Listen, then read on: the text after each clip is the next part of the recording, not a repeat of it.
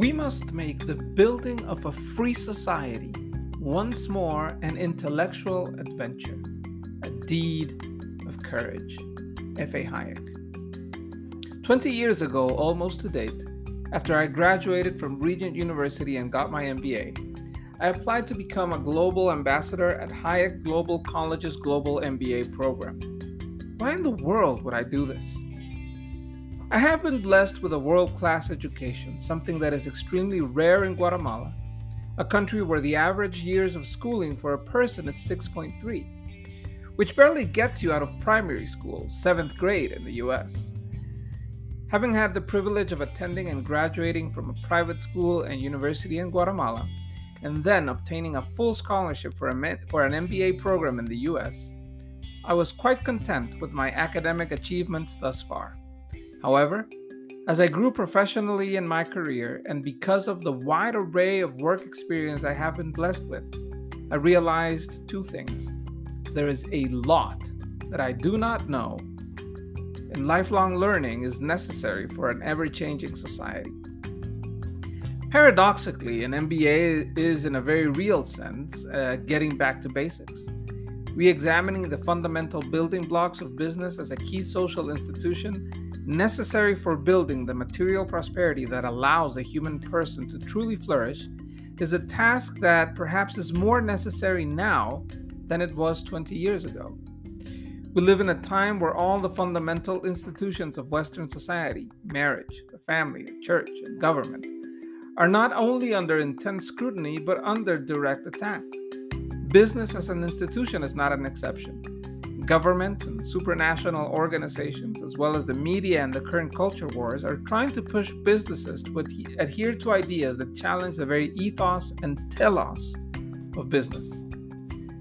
Business exists to provide the means through which human creativity and industriousness meet through the free, voluntary, and profitable exchange with the needs and desires and aspirations of people from all over the world.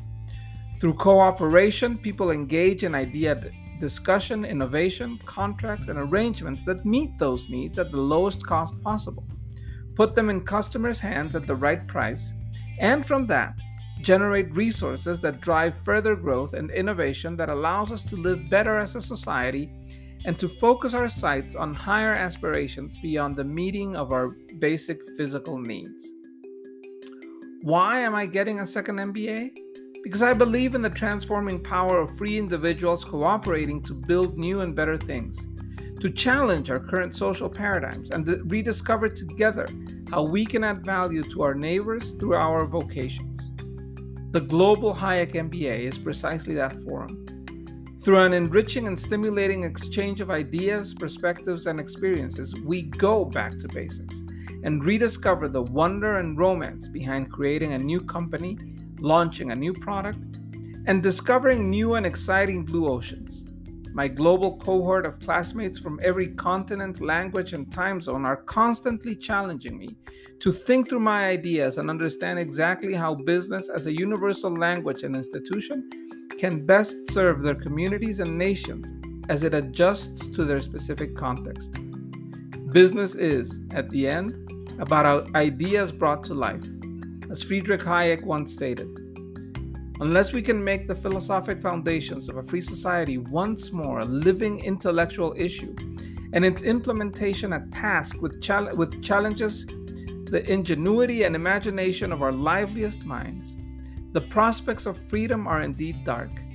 But if we can regain that belief in the power of ideas, which was the mark of liberalism at its best, the battle is not lost.